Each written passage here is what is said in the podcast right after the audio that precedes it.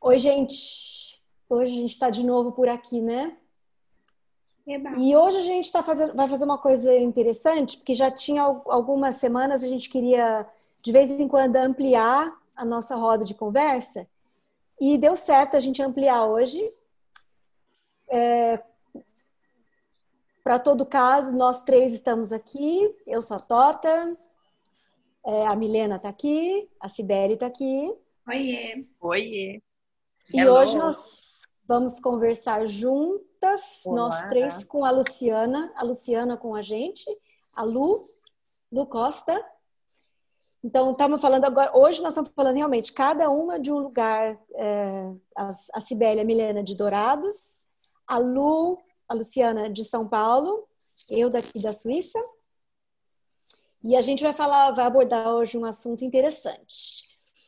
É, alguma coisa sobre a Lu que eu gostaria de dizer. A Lu, ela é dentista, é, ela é mestra em, em é, saúde pública.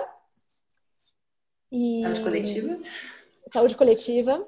Igual eu, ela, igual eu. Exato. As ah, duas que são legal. É, as unifespianas da vida. Exatamente. Que legal, não sabia. É. E vai hoje o assunto, por incrível que pareça, é um assunto assim nada a ver com nenhuma área e tudo a ver com todas. é procrastinação. depois, né? Falar depois. É, falar depois, vamos deixar para depois, mais tarde. Vamos procrastinar um pouco, bora, gente? Bora. Bora procrastinar um pouco. Lu, bem-vinda à nossa roda. Obrigada, viu, meninas? Eu estou muito feliz de estar com vocês. Tenho acompanhado o trabalho de vocês sou fã de vocês. Ai, que linda. Então, para mim é muito bom estar aqui com vocês, é um privilégio. Para a gente também, Lu. Vai ser uma alegria e que bom que então a gente possa conversar mais vezes, né? É isso aí. E esse assunto é um assunto que tem a ver com a humanidade, né? Eu acho. É só pois é, quem vai, quem vai começar? Bom, vamos então começar. Que tal? Pela a menina definição. definição, né? Eu adoro. Uma coisa Nossa. que eu herdei do tempo da Barça, né? Esse negócio de definição. Então vamos lá. Uhum. Procrastinação é o diferimento ou adiamento de uma ação. Para a pessoa que está a procrastinar, isso resulta em estresse, sensação de culpa, perda de produtividade e vergonha em relação aos outros, por não cumprir suas responsabilidades e compromissos. Embora a procrastinação seja considerada normal, torna-se um problema quando impede o funcionamento normal das ações. A procrastinação crônica pode ser um sinal de problemas psicológicos ou fisiológicos. E a palavra vem do latim, que quer dizer o pro, né, o prefixo pro quer dizer à frente, e o crastinus quer dizer de amanhã. E a primeira aparição conhecida dessa palavra foi no livro Chronicle, The Union of Two Noble Illustrious Families of Lancaster, York, de Edward Howe, que foi publicado apenas em 1548. Ou seja, gente, já existe na humanidade mais ou menos desde sempre, né? Então, é isso aí. Quem procrastina ergue a mão. Eu, né? Mas se não, se não tem sofrimento, não é procrastinação, é que fala se tiver sofrimento é porque eu procrastino sem sofrimento. É, pelo Procrastinar que... é uma decisão. Pelo que eu entendi, tem dois aspectos aí, né? Tem essa questão do sofrimento e tem a questão de gerar algum prejuízo para a vida da pessoa também, de uma maneira crônica, recorrente, que resulta em algum tipo de prejuízo, enfim. Aí tem esse negócio, né? Então vamos eu, lá. Eu discordo, isso não deve ser. Sabe por quê? Quem que define se aquilo tinha que ser feito hoje ou amanhã? Ah, os prazos. As pessoas. Prazos. Ah, então, seria em relação às coisas de fora. E as nossas coisas? Existe procrastinação em relação às nossas coisas? Que não é uma definição de prazo, digamos, externo. Num trabalho eu entendo, sei lá, eu tenho que entregar o relatório até dia 10, sei lá, de novembro. Isso está claro e é do trabalho. Então, se eu atraso se eu vou deixando para a última hora e não consigo, aquilo seria uma, um jeito de procrastinar. E coisas da vida, do dia a dia da gente, em relação que não tem uma data específica, mas são coisas nossas. Ela também estaria nessa lógica de procrastinação? Quem mais? Fala pra gente, Lu, o que, que você acha disso? Eu tô pensando, você está falando, Sibeli, eu estou pensando que assim, a gente é regido pelo Cronos, né? Mas existe uma outra lógica aí também que, que está fora do Cronos, né? Que tem o Kairos, que vem de fora, né? E por mais que a nossa vida tente se enquadrar no Cronos, a lógica humana mesmo nem sempre está, né? Nem sempre, acho que não, não está mesmo, né? Então, é, o, Ed René, eu já vi vocês às vezes citando ele, né? Eu também gosto muito dele, o pastor Ed René, e ele fala que a vida é uma é, sucessão de momentos de oportunidade, né? E isso não tem nada a ver com Cronos, né? muitas vezes essas oportunidades não estão ligadas a ao que a modernidade tenta enquadrar sempre a gente, né? Existe tudo, cronograma para tudo, para sua vida, você tem que se encaixar, mas dentro da gente a gente não, não sei. Para mim a gente não funciona desse jeito, é muito, é muito diferente, né? É Sabe o que, que me chamou a atenção? Quando eu abri a internet para ver exatamente isso, para ver definição e tudo mais, sabe o que, que me chamou a atenção? Que quando você abre, vem a definição, tem a definição que você leu do Wikipedia, né, Mi? É. é. então, aí, mas logo abaixo já começa assim, definir e te dar sugestões de como você resolver esse problema da hum. procrastinação, né?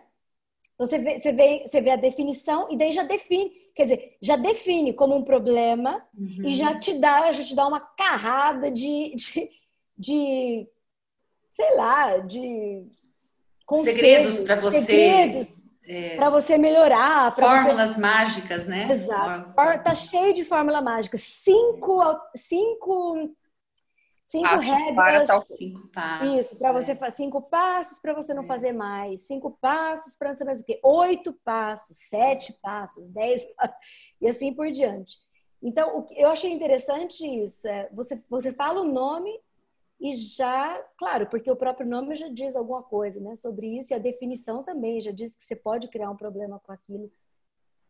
Mas eu achei então, interessante que já vem, direto já vem a, a essa ideia de que você precisa mudar alguma coisa na sua vida. A gente estava falando sobre essa questão de tempo, né? E aí eu estava hum. vendo, gente, eu não me recordo agora quem era a pessoa, não sei se era o Ed René ou se era outra pessoa que foi falar justamente sobre isso, sobre essa questão de como a nossa vida mudou a partir do momento em que a gente conseguiu contar as horas, ah. né? Isso foi lá no começo da, da é, pré-revolução industrial e tudo, quanto porque assim, antigamente chovia, acabou, não dava para trabalhar, porque era contado de outro jeito, era contado por dia, né? Se chovia uhum. você, e era uma coisa externa, você não fazia mais, se não.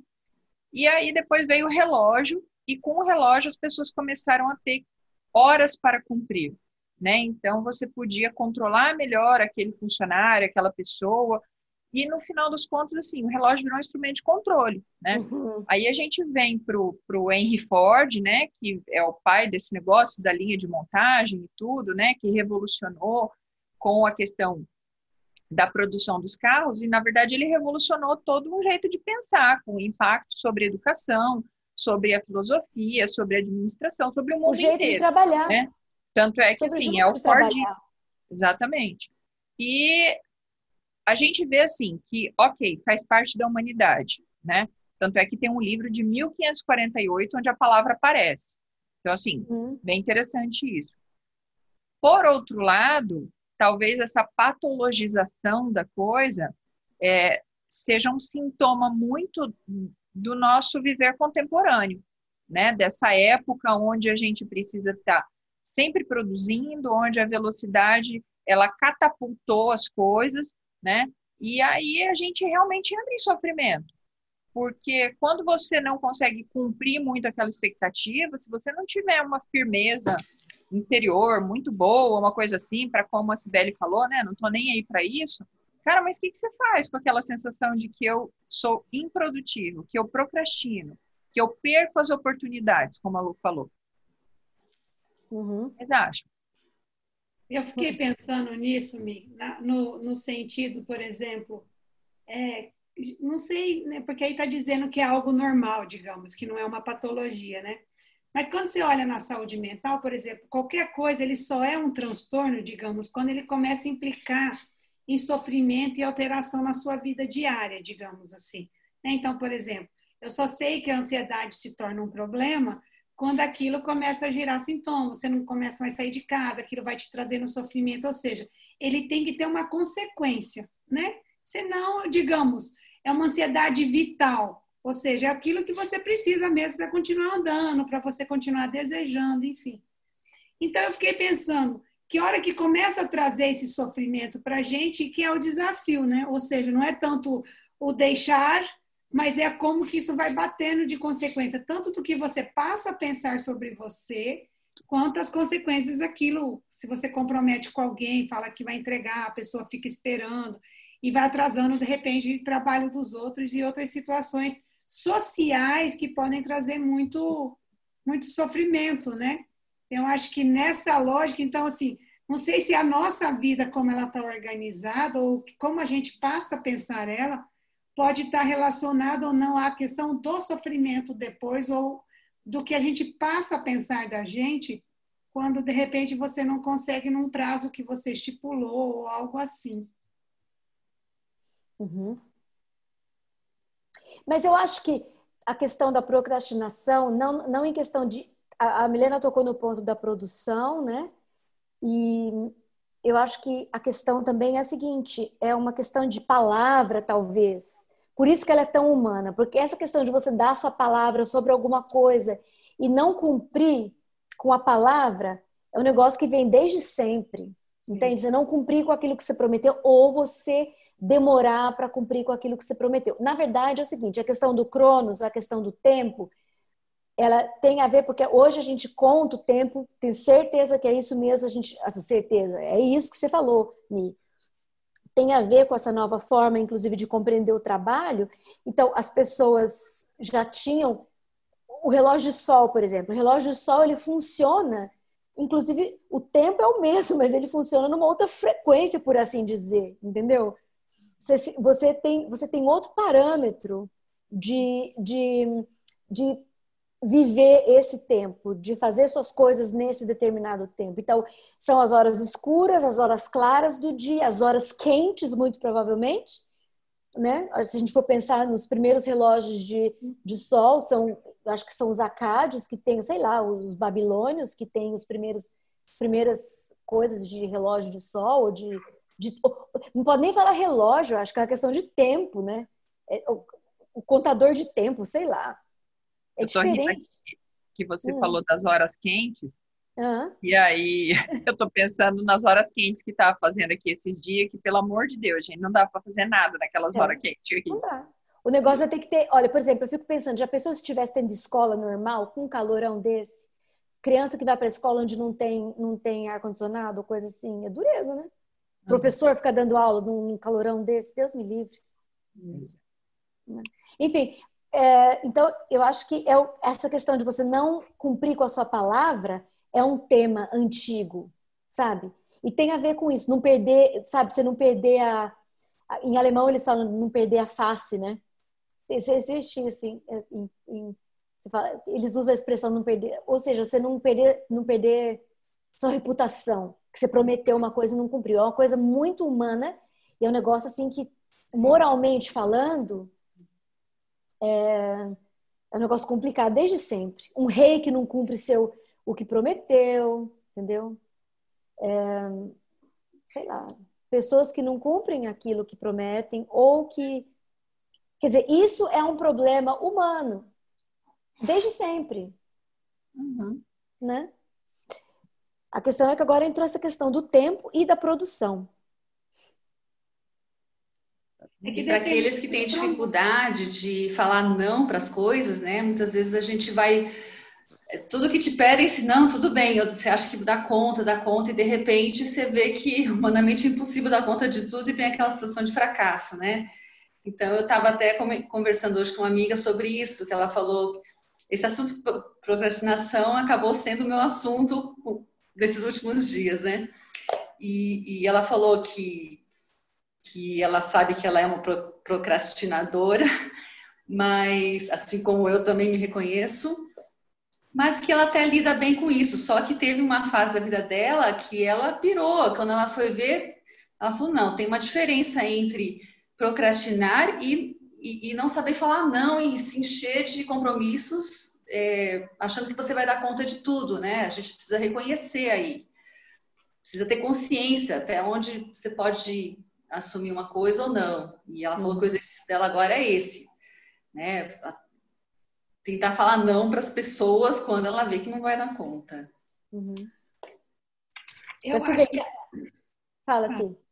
Não, eu ia falar assim, que algumas coisas, por exemplo, disciplina, por exemplo, eu vejo, vou falar como eu percebo. Eu tenho um pai, já estava contando para a Tota, ele um dia decidiu que ele ia aprender a tocar clarinete. Eu tinha uns 12 anos de idade, ele olhou para a semana dele e falou, eu não tenho hora nenhuma. Ele dava aula de manhã, à tarde, à noite, sábado passava na igreja fazendo as atividades, ele achou um horário, todo sábado das 7 às 8. Eu tenho 40 e poucos, não vou, né, não precisa falar tão especificamente, mas ele toca clarinete todos os sábados desde sempre das 7 às 8. Ele levanta então até hoje, ele manda o videozinho ele tocando com a data. Quando ele viajava, porque agora a gente está de quarentena, ele vinha para cá, ele traz o clarinete. Você está dormindo, você acorda com ele tocando lá no fundo, sete da manhã. Então, ele tem uma disciplina que eu, por muito tempo, eu sofri porque eu não tinha essa disciplina nesse sentido, assim, da minha semana eu consegui encaixar as coisas exatamente separadas. Agora é a hora de eu estudar tal coisa, a hora de fazer isso. A minha rotina ela é muito desorganizada. Isso me fazia sofrer. Eu achava que isso era um jeito de, de enrolar, de procrastinar. Com o tempo eu entendi e aí não sei se foi para me acalmar, para eu não adoecer, que pode ser né, um, um auto-engano. Não me contem se não for mentira. não quero saber a verdade, mas assim. É, eu falei para mim, você tem um outro jeito de operar, não quer dizer que você. Então, assim, eu faço o que eu tenho para fazer, eu concluo as tarefas, mas assim, mas eu faço num tempo que não é exatamente. Eu queria já estar me preparando, escrevendo todo dia um parágrafo, mas eu não consigo. Tem uma hora que eu estou lá no chuveiro e penso, gente, aquele negócio eu venho aqui e faço. Então, é muito do que eu vou dando conta a partir do que eu vou pensando. Então, é, eu não consigo ver, eu não tenho prejuízo no sentido assim, para fora. Hoje eu sei aquilo que eu não dou conta, igual a Lu falou. Se eu pego coisa mais do que eu não dou conta, eu já aviso a pessoa. Sei lá, me pede, ó, vou te, se ela não me orienta, o TCC fala, olha, eu não consigo, eu não vou lembrar que eu te oriento, eu tenho um monte de coisa, então você vai me lembrar toda semana, você vai me ligar, se eu não atender, fala assim, prof, olha para mim agora, porque eu não vou lembrar, então eu já aviso, então eu não vou prometer para ela que eu vou fazer uma coisa de uma forma ordenada X, que eu sei que eu não dou conta, então eu já digo aí, ó, se você topar desse jeito e isso não for de atrapalhar, eu posso te ajudar. Se você precisar de um outro desenho de apoio, eu não consigo lhe dar esse suporte. Então, eu, eu acho que aí eu, então, assim, nessa lógica eu não descumpro, entende? Eu uhum. digo exatamente aonde eu vou, o que eu dou conta, e digo para o outro do que eu preciso para que isso de fato se concretize. Então, eu não consigo ver isso mais como um problema, que era um desgosto que eu tinha comigo, de não ser alguém disciplinada. Nesse contexto que eu estou dizendo, de alguém que decide e faz aquilo por um longo tempo certinho no horário. Entende o que eu quero dizer? Uhum. Uhum. Então, mas daí isso abre para a questão assim do, do que é essa disciplina, né? Porque a disciplina ela tem a ver com essa questão da escolha e outra questão que eu acho bem legal que se levantou aqui foi, na verdade foram várias. Primeiro, essa questão do não é, e essa questão da gente ter esse autoconhecimento. Então, assim, esse se autogerenciar, que é isso que você falou, né, Sibeli? Você se autogerencia, você está gerenciando os outros.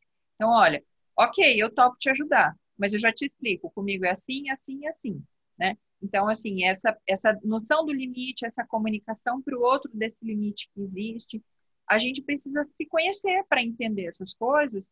E aí tem uma outra coisa que a, que a Lu falou, que é a questão assim, existem coisas que são ilusões na cabeça da gente, que é humanamente impossível a gente conseguir dar conta, porque é um mundo que é muito é um mundo com muitas opções, né? Ontem mesmo, ontem à tarde, assim, fazia dias que a minha mãe estava aqui e a minha filha queria cortar o cabelo. E eu já estava assim, eu ainda não aderi na onda dos cabelos brancos, gente. Eu acho super legal o movimento. Penso em aderir, mas assim, ainda não dei conta dessa começar essa transição. Então eu queria pintar meus cabelos brancos, tava assim, vários assim. Né? Ok, fui no salão. Aí eu lembro que quatro horas eu tinha um compromisso, cinco horas ligando, é, cinco, no dia anterior me ligaram perguntando se eu estaria disponível cinco horas para um outro compromisso, né? Aí eu peguei e eu falei, tá, se eu entrar na onda e fizer esses compromissos que me propuseram, das quatro das cinco horas, eu não vou conseguir ter uma tarde, porque eu queria ter uma tarde com a minha filha, com a minha mãe, eu queria sair, tomar um café. Parece bobeira, gente, mas assim, para minha cabeça, que eu não tenho muito claro essa limitação, sabe, Lu, do, da questão assim, do ok, não dá para eu fazer tudo na mesma hora, porque assim, na minha cabeça, não, eu saio daqui, eu vou para ali tal, eu não conto tempo de trajeto nas coisas, então sou uma pessoa que eu chego cronicamente atrasada, porque assim, se o negócio é oito horas, na minha cabeça, se eu sair três para as oito, eu vou conseguir chegar. Não, eu não vou conseguir chegar. Em nenhum lugar dá certo isso. Então é todo um aprendizado até a gente ir se, se conhecendo dessa maneira, né? E aí, por fim, eu desmarquei. E aí até é, para uma pessoa eu falei, eu falei, olha, eu não vou porque eu vou sair com minha filha, faz dias que eu estou é, querendo fazer isso e tal, papapá. E foi ótimo, porque eu estava vendo aqui que tem dois tipos de procrastinadores, tem o relaxado e o tenso nervoso. Uhum. Obviamente eu sou a tensa nervosa, né? Porque assim, aí eu fico pilhadésima, porque eu quero fazer tudo, e assim, não dá. Só que é o que a Cibele já falou também, né? Uma vida é pouco para tudo que a gente quer fazer e a vida, ela parece aquela vitrine de doce que tem aquela esteirinha que nem de sushi, assim, que vai passando um monte de coisas. Salivei aqui. Não é? né? E aí, o que, que a gente escolhe, né? Então recai de novo essa coisa da escolha e tal. Já Não que é... a gente vive já que a gente vive, pois é, nesse mundo assim que é estratificado, que é contado com produção e com e, em tempo e tudo mais, eu queria perguntar um negócio para vocês. Tem, me ocorreu assim, tem alguma área, eu digo assim, a área assim do conhecimento, mas a área assim de, de, de profissões, né? Porque a gente hoje em dia a gente fala a gente se define pela nossa profissão, quase, né? Pelo aquilo que você faz na vida. Pela profissão, não sei, mas por aquilo que você faz na vida. Ah, eu sou Tipo, ah, eu não tenho profissão, eu sou dona de casa, não faço nada, não faço nada, caramba, você faz pra caramba. É, não Enfim. para um minuto. Mas vocês concordam comigo? É, mas vocês concordam comigo que, é, que a gente é definido por causa disso, né? Eu vejo assim, meu pai, por exemplo, que se aposentou com 80 anos e fica puto, porque como que pode uma pessoa me aposentar, ter me aposentado com 80 anos, mas tudo bem. Tanto que ele se define pela profissão que ele tem, entendeu? Mas eu queria saber, é, existe alguma profissão ou alguma área de atuação em que a procrastinação ela é uma, uma qualidade que realmente a pessoa não pode ter? Existe várias. Por exemplo, porque eu tô falando da, da, minha área assim, a minha área assim de humanas, né? O cara que é filósofo, o cara que precisa entregar artigos. Tem aqui duas pessoas que eu estou sabendo, não vou falar quem que é, mas está devendo uns artigos aí. Sou eu também. mas enfim. É, e daí tem, tem e, assim, sabe? Ninguém vai morrer se a gente não, se a gente não entregar no prazo ou se ninguém vai morrer.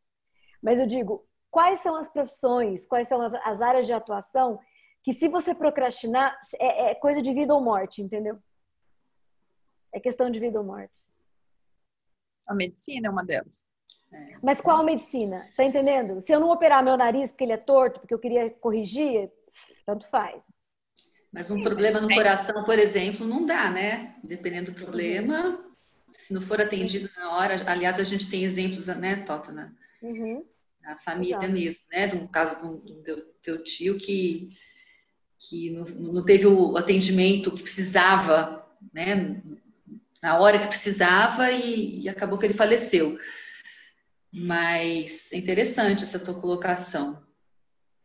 Eu acho, Tota, que assim, não é a questão não estaria relacionada com a morte. Pelo exemplo, sei lá, na saúde. Se eu, se eu procrastinar, alguém vai lá fazer o socorro. Sei lá, se eu não apareço, a menos que seja. No, mas assim, eu acho que são coisas muito mais relacionadas com o que aquilo moralmente o quanto vai nos afetando.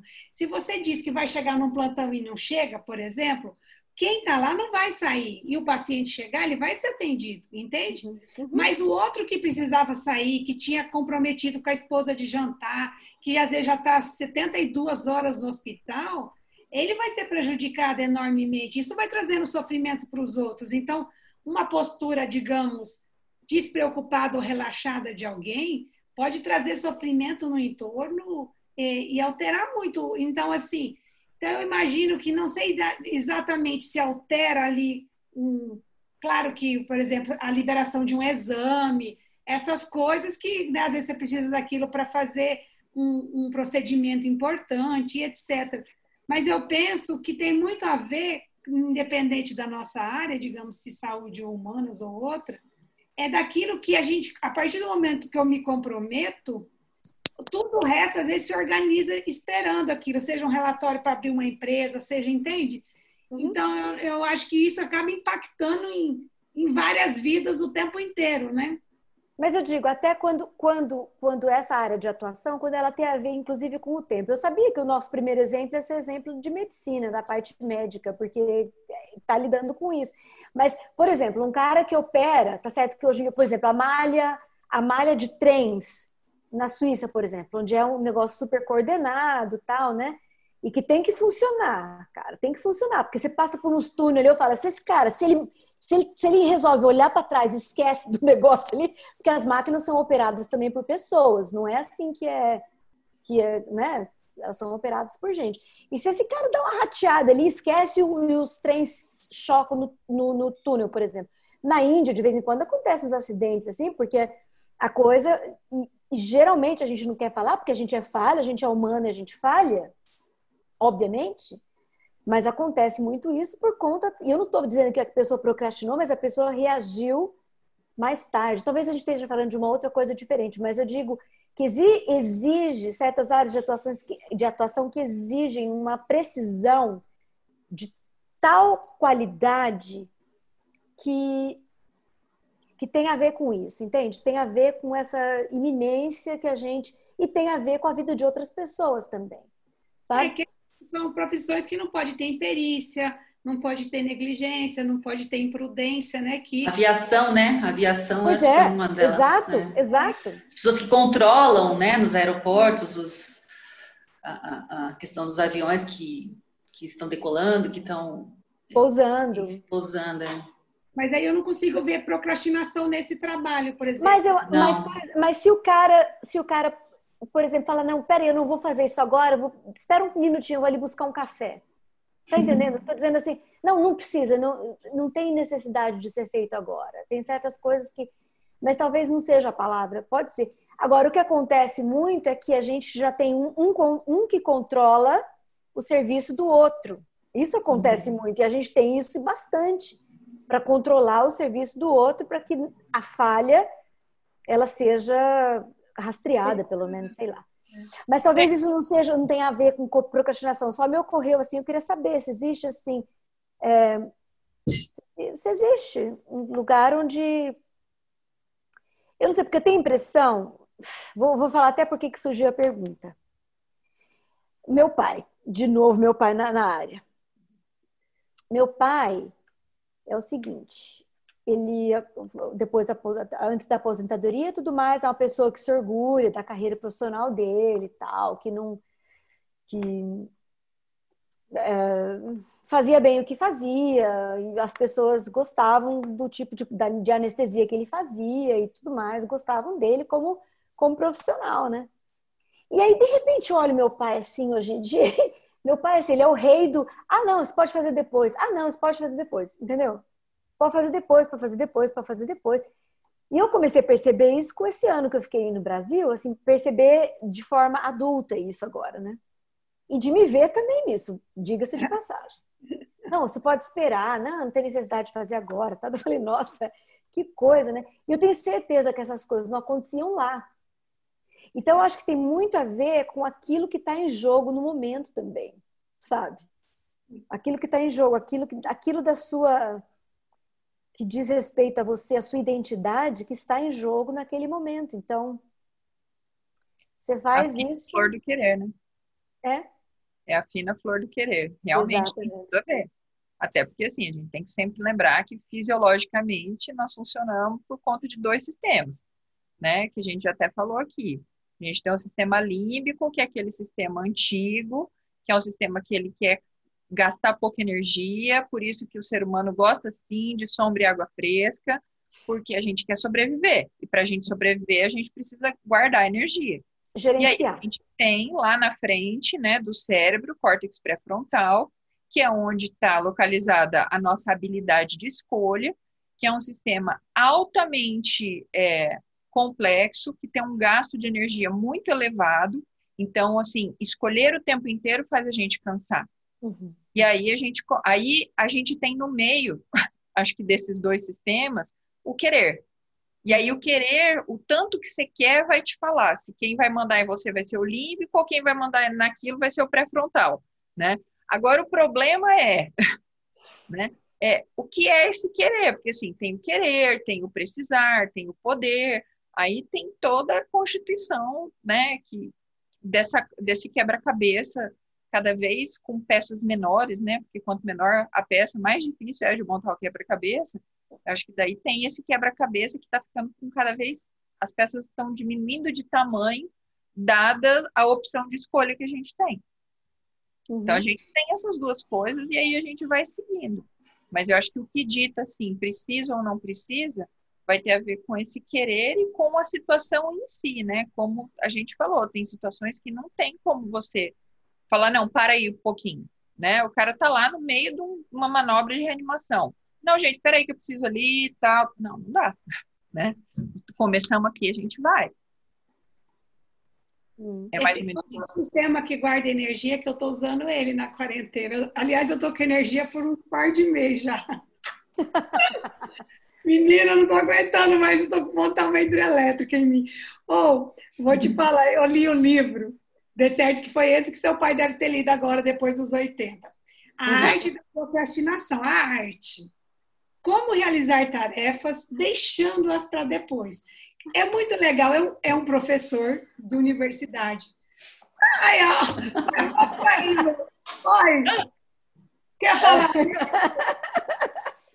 Quero escutar a sua versão do livro. Vamos ver se, se nós chegamos na mesma conclusão. Ah, você quer escutar agora? Não quer falar primeiro? Não, não, quero escutar a sua versão. Vamos ver. Eu vou te falar uma coisa. Eu geralmente, quando eu leio, eu procrastino a minha leitura, né? Leio um pouquinho, de amanhã eu continuo. Aí, ah, depois de três, quatro dias, e às vezes até semanas. Esse aqui foi numa sentada. Acho que eu nunca me identifiquei tanto com um livro como esse. Eu me senti mais normal, sabe assim? Porque eu achei muito interessante esse, eh, a questão do procrastinador é, estruturado, né? Então, assim. Profissional, é, procrastinador profissional. A pessoa assume, né? Uma pessoa que é acadêmica, eh, professor de, de uma universidade, é, trabalha numa editora, né? E assim, quando ele fala que é, é, é, um defeito, mas não é dos piores, não. Eu fiz muita coisa, realizei muita coisa, né? Mesmo sendo um procrastinador. Então a gente vê, poxa vida, comecei a pensar nas minhas coisas, sabe? A Tota sabe, né? O meu drama aí de um artigo que não sai nunca tal. Aí eu comecei a pensar depois, enquanto não sai esse artigo, quanta coisa eu já não fiz também. Não é? Aliás, acho que ela me pôs nessa roda aqui justamente para eu chegar a essa conclusão. Nada foi à toa, né? Então, realmente eu, eu, eu, gostei demais. Não sei se é porque eu me identifiquei muito, mas é, foi uma maneira inteligente, né, de lidar com a, com a, questão da procrastinação, uma maneira inteligente, porque no fim a questão da procrastinar é como você lida com o teu tempo, é. né? Então, legal esse, essa questão que ele fala, por exemplo, sei lá, ele tinha que dar um parecer num negócio até tal hora. Ele não faz muito antes, porque às vezes dois, três dias antes o povo prorroga o prazo. Se ele tivesse feito, tipo, ele e às vezes evento que foi cancelado, então ele vai contando situações. Evento é cancelado. Se ele já tivesse feito, ele teria tido um trabalho que tinha sido é, perdido. Por isso que é a arte de fazer as coisas deixando para depois, porque a própria vida se encarrega de tirar aquelas tarefas da frente. Então, ele, ele diz que ele tem algumas coisas que ele vê que ele não tem certeza que talvez nem seja tão necessário, alguma coisa pode acontecer e mudar, então ele deixa é, para depois, né? E esses dias, eu lembrei do livro, é, eu tinha, tinha um evento e eu tinha aula na quinta-feira, o evento era quarta, quinta e sexta. E eu pensei, já vou desmarcar com meus alunos, né? Era na segunda. Falei, ah, peraí, vou ver o evento começar, depois eu vejo. Aí no, o evento foi desmarcado. A gente começou o evento, teve um evento que, que atrapalhou e a gente desmarcou. E minha aula estava ok. Não precisei desmarcar com os alunos e remarcar e fazer todo um transtorno que causa, porque aí você desmarca, aí o aluno tem outros compromissos, depois você não consegue remarcar, né? Falei, olha, então assim, as coisas se ajustaram sem eu precisar ter nenhum tipo de dor de cabeça, de ficar explicando, desmarcando, remarcando. E aí eu lembrei do livro, né? De ele falava que algumas vezes você não precisa ter tanta pressa para resolver algumas coisas. Eu acho que é mais nessa linha que ele trabalha, se eu entendi direito. Não precisa ter tanta pressa, que às vezes a pressa ela trabalha contra você. Porque ou às vezes você faz uma coisa que não precisava, ou você cria um problema que não precisava. Então você adianta uma igual essa. Se eu desmarcasse, eu ia criar uma situação, depois ia ter que resolver já que, que o evento foi cancelado, entendeu? Como eu deixei meio as coisas andarem um pouquinho, tá todo aluno em casa, ele não, não, não precisou deslocar, tá tudo online, ou seja, não tem por que eu ter tanta pressa em desmarcar com ele algo que eu posso fazer de repente um dia antes, entende? Uhum. Eu achei essa provocação do, do livro uma coisa interessante para pensar. Agora, do artigo, Lu, eu acho que a gente faz muitas coisas às vezes, mas eu não sei você. Mas quando eu sei, eu não tenho paz. Aí eu vou passear, e o artigo está aqui no meu ouvido. Sibeli, você tem um artigo. Eu lembro disso na tese de doutorado. Sibeli, você tem uma tese. Então, assim, nada, eu não conseguia fazer nada de verdade, ou seja, eu fazia, eu vivi, mas a tese de doutorado ficava no meu cérebro, me falando tese, doutorado, tese, doutorado, entendeu? Aí eu acho que é um sofrimento. Então, às vezes, nessas horas, Aí eu daquelas que vai fazer propaganda da terapia, que daquelas, vamos fazer né, do EMDR, por exemplo, de você processar por que, que aquilo está te bloqueando, para você poder escrever e ficar livre de verdade, porque não é algo, não é tanto uma tarefa, é algo que a gente escolheu. A gente escolheu fazer o mestrado, a gente escolheu estudar aquilo, a gente escolheu né, fazer essa carreira. E às vezes algumas coisas por dor, sei lá, algumas coisas, nos impedem de avançar. Eu acho que isso precisa ser olhado, entende? Que é diferente de algumas tarefas que eu vou empurrando porque elas são chatas. É diferente de algo que eu gostaria de dar conta de fazer e às vezes a gente corre porque é dolorido fazer o enfrentamento. Entende a diferença que eu estou tentando falar ou, ou não? Pra... Mas eu acho que tem a ver também com a questão do perfeito. Desculpa, te, te cortei aí. É, ele até comenta também no capítulo sobre o perfeccionismo, né? Uhum. Então, às vezes eu acho que esse também é um problema, porque no meu caso, né? Às vezes você quer fazer uma coisa tão perfeita, um artigo tão perfeito, e, e, e a, né, a tua imaginação vai numa coisa assim tão lá em cima que fica até impossível para você, porque a gente até conseguia a perfeição, entre aspas, a gente tem que tem uns passos aí para galgar e, e, às vezes a gente quer atingir lá sem passar por muitas coisas, né? Então, é, achei bem interessante também sobre ele falar pelo perfeccionismo, como se atrapalha. É, e o processo, nesse caso, para a perfeição, geralmente pede várias versões. Ou seja, é. escreve uma vez, escreve. Então, é um processo dolorido para chegar na perfeição, né? E é cada vez que você escreve que ficou ruim, aquilo te gera tão, tanto desgosto que você não quer fazer de novo, digamos assim, né? Exatamente. Mas eu acho que é isso mesmo, eu acho que você tem razão, é, é um desafio isso. Que aí eu acho que não é um pouco de. Eu acho que a motivação do procrastinar faz diferença, né? É. Um negócio interessante que eu achei também do livro foi, foi um comentário que, que ele faz, é que é o seguinte, isso, hum, a luz, eu escrevi um, a gente trocou uma, uns, uns WhatsApp essa semana, aí eu, eu escrevi assim para ela: é eu que não realizei praticamente nada na vida. E o livro ele põe por terra isso, porque quando ele diz, num capítulo, ele diz assim: a questão não é que você procrastinou e não fez nada na vida. Na maioria dos casos, não é isso que acontece. Sim. Não é isso que acontece. E isso foi, foi importante para mim, para ver isso e dizer o seguinte: não, é o seguinte, eu não fiz determinadas coisas que talvez eu tenha na minha cabeça, que eu gostaria de ter feito aquilo e não fiz, mas isso não quer dizer que eu não fiz nada. Essa é uma outra questão, né? Que eu tenho que desmistificar isso também, que é como se eu tivesse não feito aquilo e tivesse ficado na rede, entendeu? Às vezes fiquei mesmo, mas e aí? Às vezes precisou mesmo, entendeu? Também justificar o negócio, eu acho assim, eu acho que tem que ter assim, uma certa disciplina para algumas coisas, porque acho que mas eu funciono assim, eu tenho que me forçar algumas coisas para poder dar certo. Isso eu tenho que fazer mesmo. E existe uma, um força. Eu penso muito pouco na motivação que me levou a tomar esse passo. Isso, isso é verdade. Eu penso bastante e, e reclamo mais o tempo todo dizer por que, que eu fui, por que, que eu fui fazer isso. Aí eu passo mais tempo reclamando do que fazendo mesmo. Mas então não é. Isso foi importante para mim para ler esse parágrafo de dizer em que, em que ele diz exatamente isso não quer dizer que na maioria das vezes a pessoa sentou e ficou esperando o mundo cair em cima. Ela fez um, um trilhão de outras coisas. Isso eu falei, ah, legal, precisava ouvir isso, talvez. É. E a gente às vezes olha como se as coisas fossem 880, né? Ou é. seja, ou eu vou fazer tudo perfeito, ou então eu não sou nada, né? Então, ou então eu não sou nada, exato. Acho que Exatamente. isso também é um desafio. Quando a gente tem essa lógica muito binária. Ou tudo ou nada, ou, né, ou branco ou preto, as coisas do oposto, eu acho que a gente entra num lugar muito desafiador, né?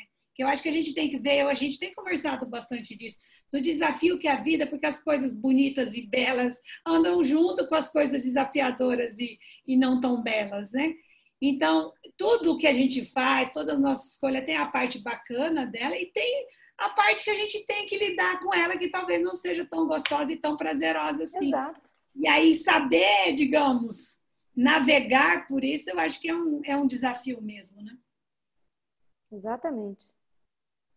Milena ia falar um negócio, estava pensando ali. Fala, me Não, eu estava ouvindo vocês e eu acho que é, que é isso mesmo, gente. É, é, a questão é que às vezes a frustração vem porque a gente passou fazendo um tanto de outras coisas que elas não estão não estavam alinhadas com essa direção que a gente queria dar para a vida.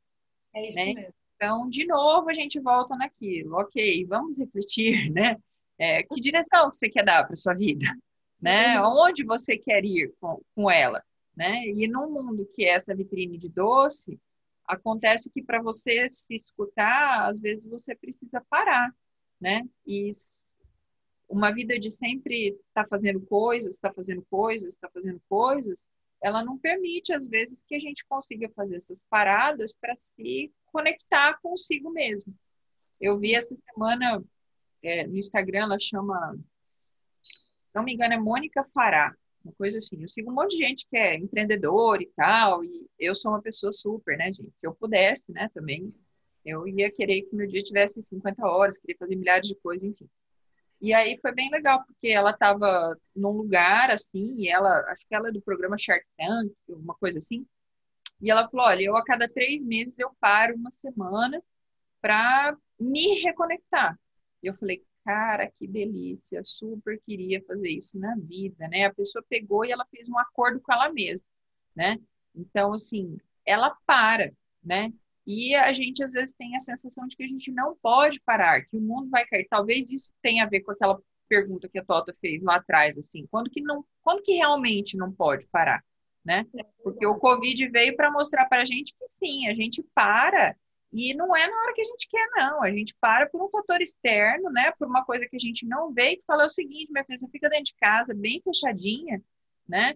Porque não dá, né? Não dá para continuar. Então, é, são coisas que a gente tem que ir juntando, gente. Eu só acho que, assim, que de hoje, o que está ficando para mim é isso, assim. É um quebra-cabeça que a peça está ficando cada vez menor né? E para quebra-cabeças de peças menores, a gente vai precisar de mais tempo ainda para olhar e para conseguir fazer com que as peças tenham sentido. Quando é um quebra-cabeça de peça grande, eu não sou quebra-cabeçólatra, tá, gente? Pelo contrário, eu tenho uma super dificuldade de montar quebra-cabeça. Mas quebra-cabeça de peça grande, você consegue ver um negócio ali, né? Agora, quanto menor é a peça, quer ver quando chega naqueles raios de céu, de água, né? Cara, você não vê nada daquilo, você não planta, né? Então, é. uhum. e aí tudo começa a ficar muito parecido, mas assim, nós estamos montando as pecinhas do nosso quebra-cabeça, né? uhum. né? Nós estamos montando, a gente está encaixando e eu acho que é por aí que a produtividade ela fala disso. A gente tem essa, esse ideal da perfeição, né? Eu vejo isso com os meus pacientes, né? Eles chegam e falam assim: ah, eu quero poder falar no vídeo né? Mas a pessoa se olha e aí, assim, aí eu faço esse exercício com eles, eles eu gravo eles durante a sessão e mostro para eles. Gente, 100% das pessoas, elas começam se criticando. Eu não estou falando assim, eu não lembro até hoje de um paciente que falou assim, ah, ó, aqui melhorei e tal. Não, as primeiras vezes é sempre assim, ah, isso daqui tá ruim, isso daqui tá ruim, isso daqui tá ruim. Então, assim, essa coisa dessa autocrítica elevada que a gente tem com a gente mesmo né? A gente, como que a gente faz isso, né? Como que a gente vai melhorando isso, vai diminuindo e vai entendendo que assim, nesse mundo, estamos todos aqui, né? É, estamos todos em processo de aprendizado. Né? Não, tem, não tem ninguém professor 100%, não. Tem uns que já andaram mais para frente, outros menos, mas assim, aquele cara que só. Né? O Paulo Freire fala né, que o professor ele está sempre aprendendo. Né? Faz parte do. Do processo, né? Você uhum. falando, eu lembrei do Gicovati, aquele psiquiatra, Flávio Gicovati. Flávio. Uhum. Né? Que ele fala de uma coisa disso, de que ele fala que essas coisas minam muito a autoestima. Talvez a questão da procrastinação tenha a ver com isso. Que você vai criando uma imagem tão ruim de você que você nunca dá conta, que você não é boa, que aí não importa o que aparece, você já, já sai, já larga lá atrás, digamos, né? já sai de ré. Porque aí ele disse que uma das coisas para fazer enfrentamento disso era fazer metas bem pequenas e completamente plausíveis e viáveis. Então, assim, vou, sei lá, ler uma página por dia. Porque aí, quando você consegue ler, se você lê duas, você fala, nossa, consegui mais. Então, assim, e aí depois você vai ficando contente com você, porque aquilo que você conseguiu se comprometer com você, porque eu acho de verdade que antes de a gente dar cano ou fazer diferença o que o outro pensa da gente, é, o que a gente pensa da gente, os canos que a gente dá na gente faz muito mais estrago, entende? Tem aquela até uma piadinha assim, estão falando mal de você.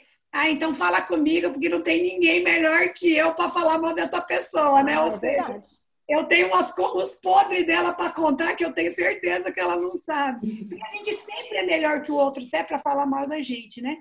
Então, eu acho que se a gente fazer esse exercício de colocar coisas plausíveis, metas viáveis e começar de pequeno, saber que não vamos chegar igual a Lu falou, nessa perfeição, não assim, acordei, estou perfeita, que isso é sempre uhum. processual, né? Uhum. E nisso a gente também vai melhorando a nossa autoestima e provavelmente vai nos dando o que a gente vem sempre falando, chance de se conhecer, ver seus limites e também saber falando os não, ó, falar isso não dou conta, eu peguei coisa demais, outra hora eu olho para isso, né?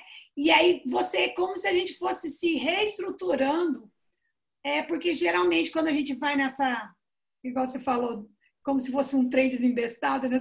Não falou nessa ideia, mas assim, de coisas que a gente vai fazendo, e aí depois você precisa ir freando esse processo. Isso leva um tempo de desaceleração, de acomodação para você imprimir novo, novo ritmo, nova marcha, dizer para o maquinista, oh, agora o negócio vai funcionar assim, né?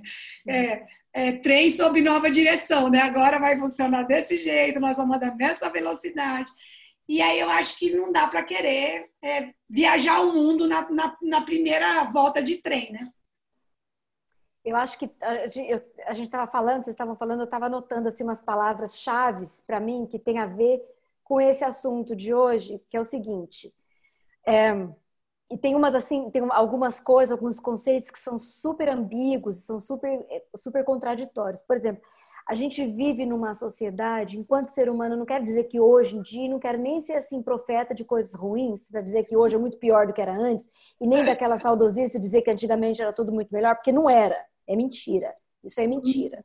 Antigamente não tinha vacina e hoje a gente está vivendo o que significa não ter uma vacina, entendeu?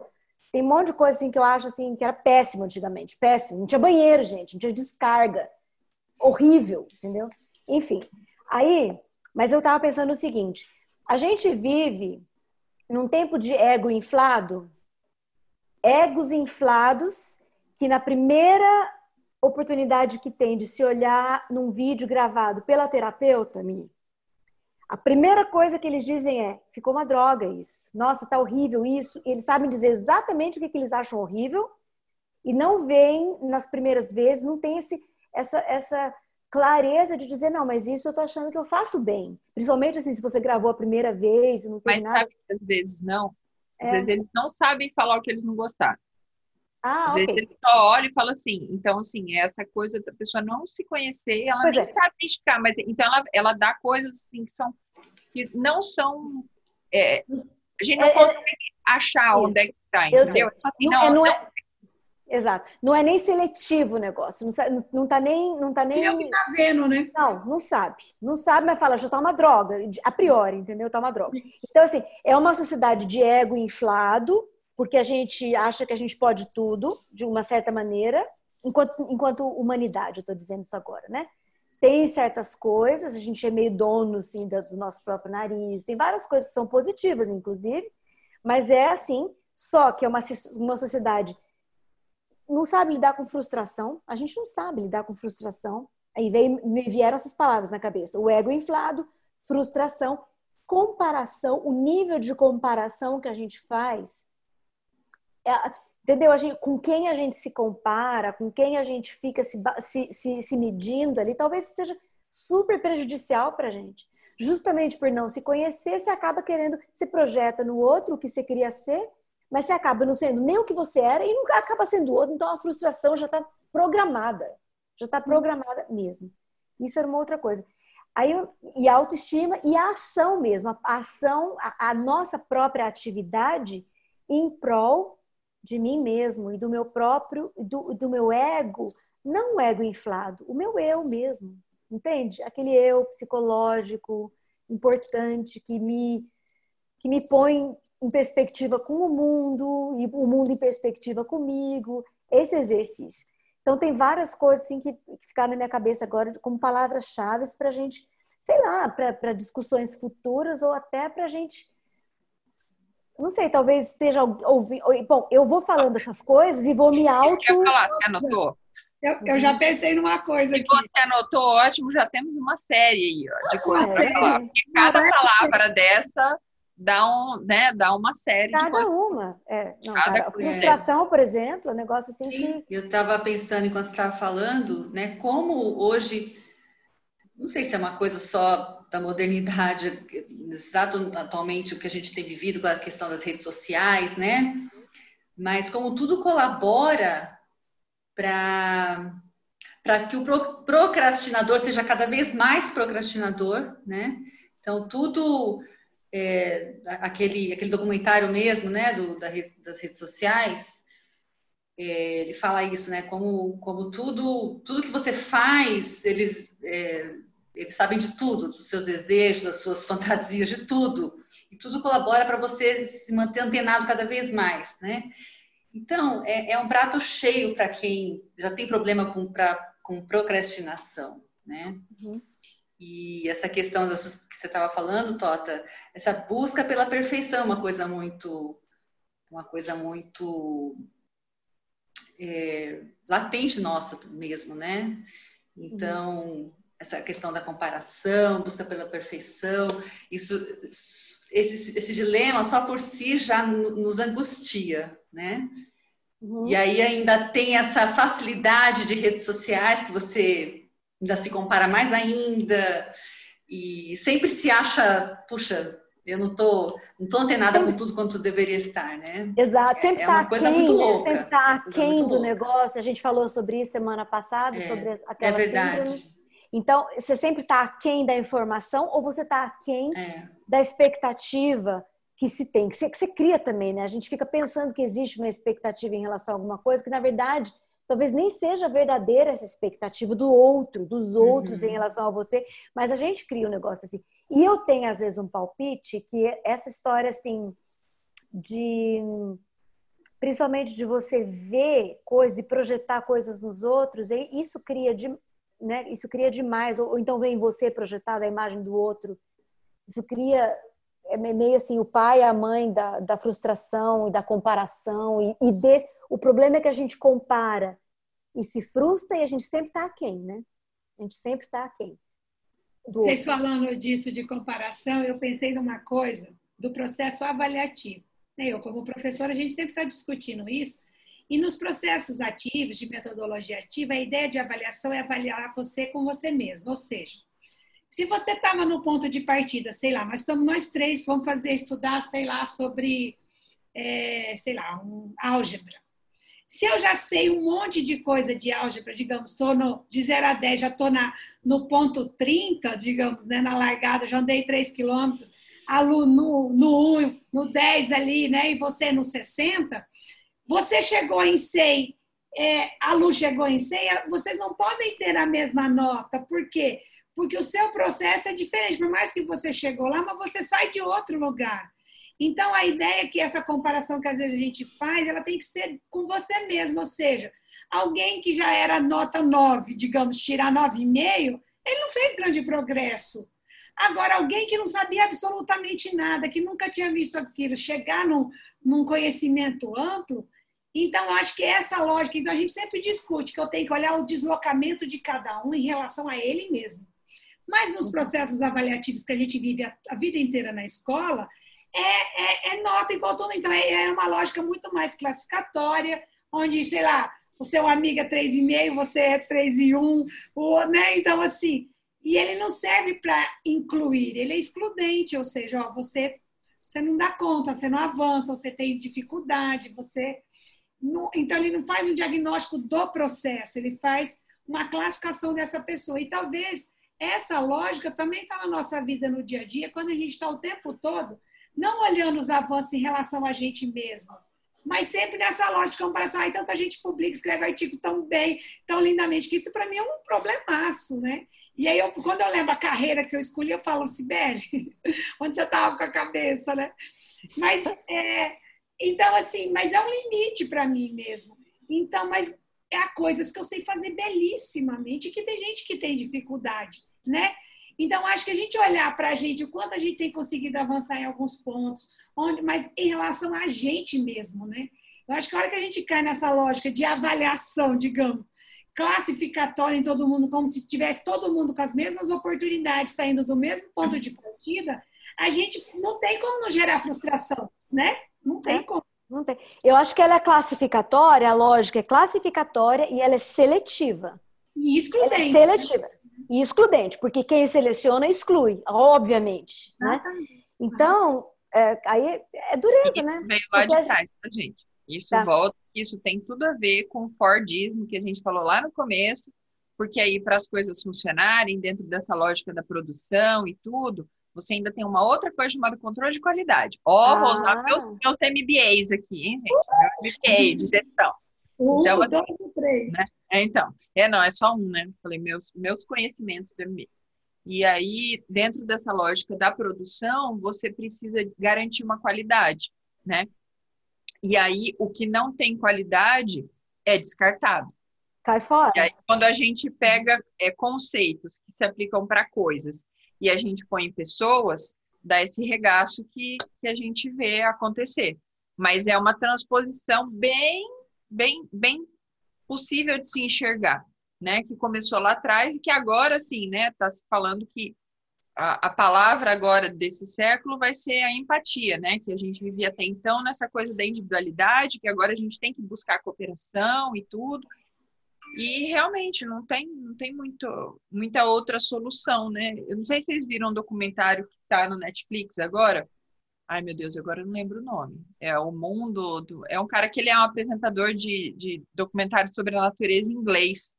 É, o mundo David, não sei das quantas, enfim. E é muito legal porque ele vai mostrando é, de quando ele começou a apresentar documentários, ele tem 93 anos. Então ele fala assim, o mundo quando ele nasceu, quantos por cento que a gente tinha de ecossistema é, funcionando, quantos bilhões de pessoas tinham no mundo naquela época. E aí ele vai mostrando, ele vai falando sobre vários assuntos relacionados a essa questão da natureza, desse mundo que está desintegrando e tal, e de como não tem jeito, que ou a gente vai se unir para se salvar, ou o fim vai ser eminente para todo mundo, né? Vai, vai todo mundo juntos, a gente vai de qualquer jeito. Ou a gente vai acabar vai junto, junto, ou a gente vai se reconstruir junto. Vai sair junto. Vai junto de qualquer jeito. Uhum. Né? Então a gente pode escolher escolher em, em qual campo que a gente vai exercer a nossa solidariedade, né? Se a gente exerce solidariedade para destruir o que não vai ser solidário, daí vai ser só, enfim, a gente deixa como tá ou se a gente é solidário. Acho que tem a ver, essa empatia tem a ver também com solidariedade. É, isso é um negócio assim que é, acho também é uma palavra importante para para isso. Inclusive na hora da avaliação, né, Sibeli, a questão da avaliação, os alunos entre eles também, a questão de solidariedade, porque com o tipo de avaliação classificatória seletiva, a única coisa que a gente está fomentando é competição. Competição. A gente não fomenta. O mundo que você quer construir não, não, solução não é via competição que você consegue. Então, é, formar para a competição, precisando é, do, da cooperação para fazermos um mundo melhor, não, então algumas coisas a gente escolhe os caminhos que não, não coordena, como diz na minha terra, não coordena muito esse resultado no fim, essa soma não. Não coordena. Não pode, né? Não coordena, não, não tem como. Mas olha, a conta não fecha, achei. já diz o nosso guru. Achei o documentário, chama David Attenborough e Nosso Planeta. Assistam, é super legal. Ah, Fica a dica. Uhum. Attenborough. Fica a dica. Uhum. Então é. bom, gente. É isso aí. Como é isso aí, eu tô achando que a gente. Uma conversa, a gente abre o leque para trocentos, né, gente? Não à toa que o nome é leque, né? vai abrindo aqui. Vamos ver o que, que a Lu acha de ter passado essa tarde com a gente, o quanto. Foi ótimo, vocês vão falando. Eu falei para a Tota, sabe que vai ser legal? Porque eu tenho vontade de dar o espetáculo e dessa vez eu vou conseguir dar. e quando você. Ah, acho que a Tota, né, estava falando dessa questão da, da, da, classificação que a gente. que o mundo exerce e tal. Até na questão da procrastinação, né? Essa classificação é uma coisa muito forte. Então, se você está no faz parte do procrastinadores, e você, como vocês falaram, se acessa a internet, já faz. Como deixar de ser, como deixar de procrastinar, né? É, eu acho isso muito cruel, porque é uma classificação, né? Ou seja, é um defeito que você tem que atacar, né? Então, uhum. é, acho que entra também nessa questão de, de como é importante. Tudo que vocês estão falando, acho que me remete ao autoconhecimento, né? Como é importante isso. É, é muito importante para a uhum. gente manter a nossa sanidade mesmo e, e saber lidar com, com, tantas, com tantas coisas, né? Que, que a gente, se a gente não souber, a gente dá uma, uma pirada. Amor próprio. Amor próprio. O que ela falou é muito verdade. A hora que você começa a categorizar tudo, né? todos os comportamentos, né? Se eu deixo para depois, eu sou isso. Se eu faço, né? Então, assim, o quanto a gente precisa muito mais, ao invés de olhar muito para fora, quem eu sou, minhas escolhas, né? Eu achei muito legal essa que é a hora que ela fala aqui, leva para o autoconhecimento. O que, que isso vai fazer no sentido que também algumas coisas que a gente vai escolhendo e que talvez não, como a Mi falou, não adianta fazer muita coisa se elas não estão na direção do que eu desejo, né? Uhum e, e vice-versa, né? Então, assim, deixar de fazer coisas que me importam. Então, assim, desse exercício sempre de a gente olhar para a gente, né? Exato. Aí. Gente, foi muito bom falar com vocês Sim. hoje. Eu sempre aprendo pra caramba. Estar com vocês. Eu sempre quis cantar, Tota. Eu sei que você que canta, mas essa é a minha fantasia. A gente podia fazer um é, programa. Ela, ela, ela, ela, da comparação aí. Eu queria fazer um programa que a gente pudesse cantar cada um versinho, só para eu poder matar essa minha vontade, assim, entendeu? Porque aí é nós. É o desejo, né? É o desejo e a percepção. Por exemplo, fazer, eu, então? a minha percepção é jamais, assim, né? Já fiz até agora, né? Esse negócio, estudando a voz e tudo. O último curso, né, foi com essa coisa de estudar música e tudo. Cara, eu olho aquilo e falo, gente, tá aí uma coisa que o cérebro vai muito daí para eu conseguir, entendeu? Não dou conta. Aí eu, eu quero... acho que a Tota deveria cantar no leque, sim. É, eu deveria cantar no leque. No começo ou no final ou nos é, dois. Então vamos combinar, só para matar essa vontade. E um dia de stand-up também, que é outra coisa que eu tenho vontade. A gente podia fazer, abrir esse leque para isso. É, gente... Olha, vem surpresas boas por aí, gente. Esperem, porque vem surpresas Aí tem que chamar o Tuta para fazer stand-up. Quando é verdade. Bom demais. Beijo. É, gente, muito bom. Muito bom. Beijo. Obrigada, viu, meninas? Obrigada a você, Lu. Foi uma delícia. Beijo, Lu. estar com vocês. Beijo, Lu. Um beijo para todos. Até mais. Tchau. Até mais. Tchau. Beijo. Tchau.